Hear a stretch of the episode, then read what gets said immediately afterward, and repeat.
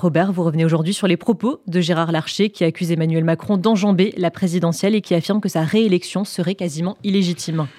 Oui, bonjour Margot d'abord. Euh, effectivement, à trois heures de la conférence de presse euh, d'Emmanuel Macron qui va enfin dévoiler euh, son projet, il pouvait difficilement attendre plus longtemps, et répondre à plus de 320 journalistes, qui d'ailleurs, par parenthèse, est une manière de montrer euh, que euh, face à une assemblée qui n'est pas forcément euh, favorable, il est prêt à répondre de manière tout à fait spontanée et dans des questions qui ne seront pas préparées, ça c'est clair, sans ça les journalistes pourraient en témoigner, à toutes les questions. Manière aussi de répondre donc à ces concurrents qui se battent sur le thème récurrent depuis presque un mois maintenant. Macron se défile, Macron ne veut pas débattre, Macron n'ose pas défendre ou est incapable de défendre son bilan, jusqu'à, et en effet, c'est là-dessus que je voudrais m'arrêter un instant, jusqu'à euh, cette euh, petite phrase prononcée il y a 48 heures par le président du Sénat, qui est quand même le deuxième personnage de l'État, celui, troisième par, euh, pour des raisons protocolaires, mais le deuxième dans la réalité, celui qui assurerait l'intérim de la présidence de la République si la présidence était vacante. Édouard, Édouard Larcher, Gérard Larcher, pardon, Gérard Larcher a donc déclaré, allant beaucoup plus loin que la plupart d'ailleurs euh, des, concurrents qui se sont exprimés sur le sujet, ayant déclaré euh, tout à la fois que euh, Emmanuel Macron refusait de faire campagne, ou plus précisément avait choisi d'enjamber la campagne présidentielle comme s'il était déjà acquis, ce qui n'est absolument pas le cas, qu'il serait réélu, et par conséquent, et c'est le plus grave, que euh, son élection, en quelque sorte, en ferait un président illégitime, puisqu'il n'y aura pas euh, de campagne.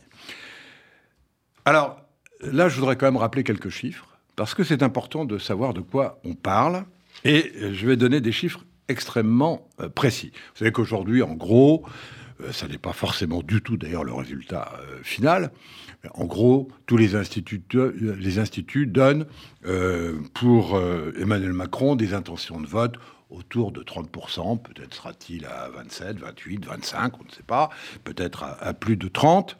Mais en tous les cas, on voit bien quelle est, personne ne doute que euh, l'actuel président sera au second tour. face à qui? Là aussi, les intentions de vote semblent aujourd'hui privilégier Marine Le Pen, mais enfin, la question reste encore ouverte. Alors ces chiffres, il faut les donner parce qu'ils disent des choses et d'une certaine manière, ils répondent très directement à Gérard Larcher. Euh, François Mitterrand en 81, au premier tour, il avait fait, je mets mes lunettes parce que sinon je ne vais pas dire les, chiffres exacts, il avait fait 25-85%. 25-85%. En 88, il avait fait 34%, mais c'était en période de cohabitation. Chirac, en 95, a fait 20,84% au premier tour. 20. Et Chirac, en 2002, a fait moins de 20, 19,88%. Sarkozy, en 2007, 31,18%. Hollande, en 2012, 28,63%. Macron, en 2017, 24,01%. Donc, à l'exception de Mitterrand en 88 et de Sarkozy, personne n'a atteint euh, les 30% au premier tour depuis euh, que euh, l'élection présidentielle ait eu lieu après celle de 65 et, la mort de Georges Pompidou. Alors, moi, je voudrais dire plusieurs choses. La première, c'est que en quoi ces présidents seraient plus légitimes que ne le sera le prochain, quel qu'en soit son résultat. Puisque, selon M. Larcher, euh, non seulement euh, il n'y a pas de campagne, mais compte tenu du taux éventuel euh, des abstentions, qui seront très nombreuses, euh, ce président n'aura aucune légitimité. Mais je rappelle que, par exemple, en 69, euh, Georges Pompidou avait euh, eu à faire face à une abstention massive qui fait qu'il a été élu en étant minoritaire, lui également, dès 69, désinscrit. Reste le débat et la question du débat.